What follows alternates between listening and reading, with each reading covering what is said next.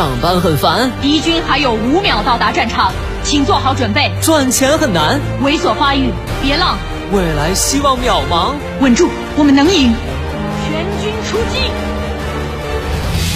别让琐碎暗淡了理想。来吧，这个午后给生活加点料。八八九午后加点料。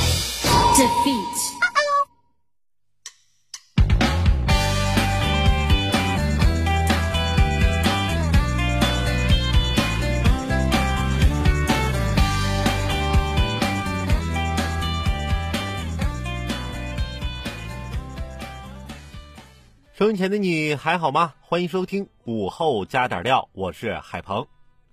最近啊，一直在单位加班，今天早上更是凌晨了才到家，睡了也就三四个小时吧，睡不踏实，躺在那儿正迷迷糊糊的难受着呢。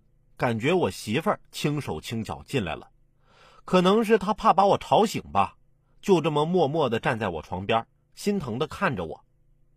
哎，我当时心里就想。有妻如此，夫复何求啊！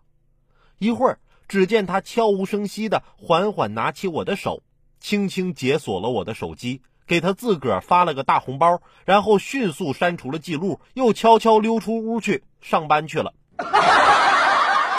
这多年的感情竟然被金钱打败。十一月二十三号，浙江台州一男子称自己的车被前女友毁了。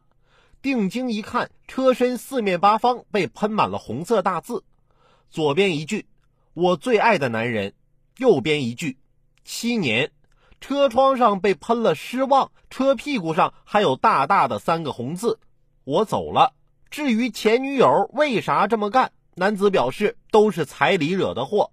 本来都快结婚了，因为自己掏不起彩礼，俩人最后还是分手了。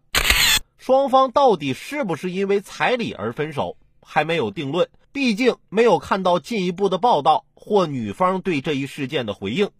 但分手就一定要把场面搞得这么难看吗？当初啊，我跟相恋多年的女友分手了，一个人来到哈尔滨，租了一个小房子，打算安静的生活，重新开始。一天早上，突然有人敲门。开门一看，正是刚跟我分手不久的前女友。